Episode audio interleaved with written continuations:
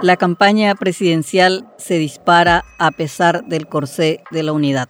Artículo publicado el 5 de septiembre del 2021 en el diario Última Hora de Asunción, Paraguay, por Estela Ruiz Díaz.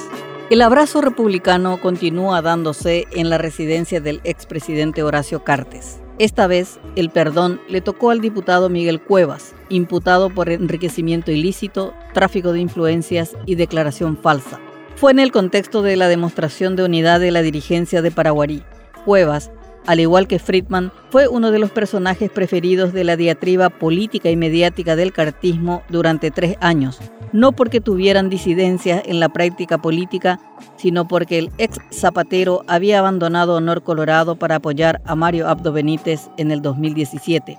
La repetición provocativa del ritual de la impunidad se repetirá infinitamente hasta el 10 de octubre, fecha de las elecciones municipales, día en que también finalizará abruptamente la parodia del abrazo republicano que ya empieza a mostrar sus grietas por el prematuro lanzamiento de la carrera presidencial.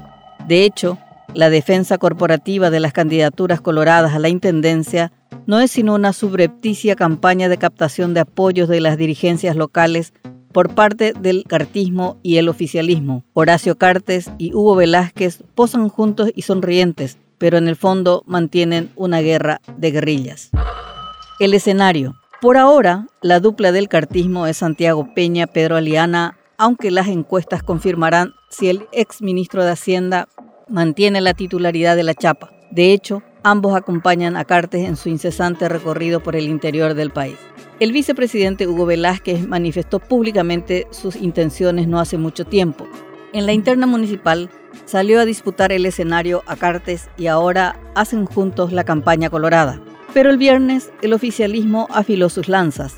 El presidente Mario Abdo Benítez, que mantenía una prudente distancia de las internas, expresó más claramente su apoyo a Velázquez, señalando que quería entregarle la banda presidencial. Luego apuntó a Cartes. No hay estructura ni dinero que pueda, cuando uno conquista la confianza del dirigente del partido y el corazón del pueblo paraguayo, no hay estructura que pueda. En ese mismo acto, el vicepresidente delineó las diferencias entre su candidatura y la de Peña. Hay algunos que actuamos conforme a nuestras convicciones y otros que reciben solamente órdenes.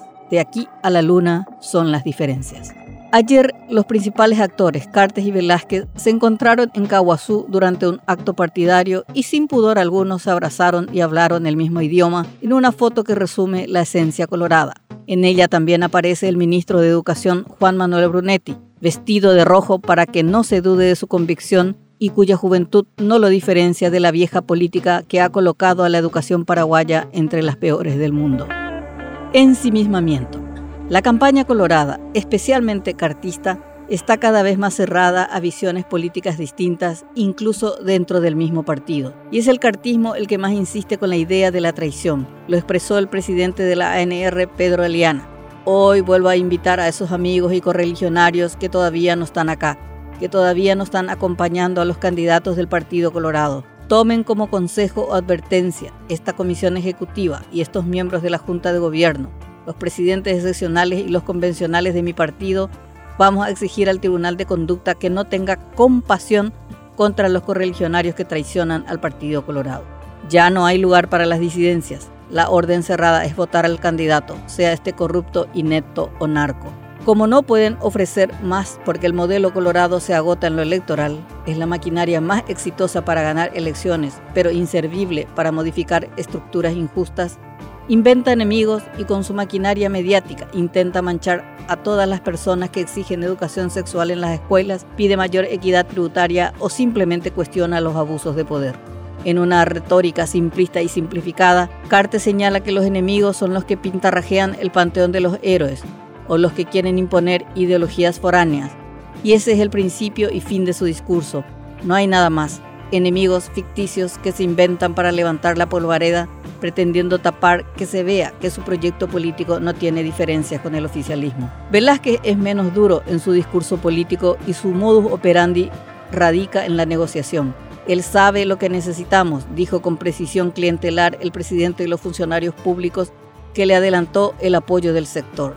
Por eso, finalizada la elección municipal, será interesante el discurso de los precandidatos presidenciales colorados. En esta faena, le será más fácil la tarea a Hugo Velázquez, quien representa la autenticidad colorada con toda la carga histórica que ello implica. La incógnita será el discurso de Santiago Peña, quien en la pasada campaña sostenía valores distintos a la vieja cultura colorada, pero ahora está atrapado en las decisiones inapelables de su padrino político, que agregó a su espalda más árboles que dan frutos.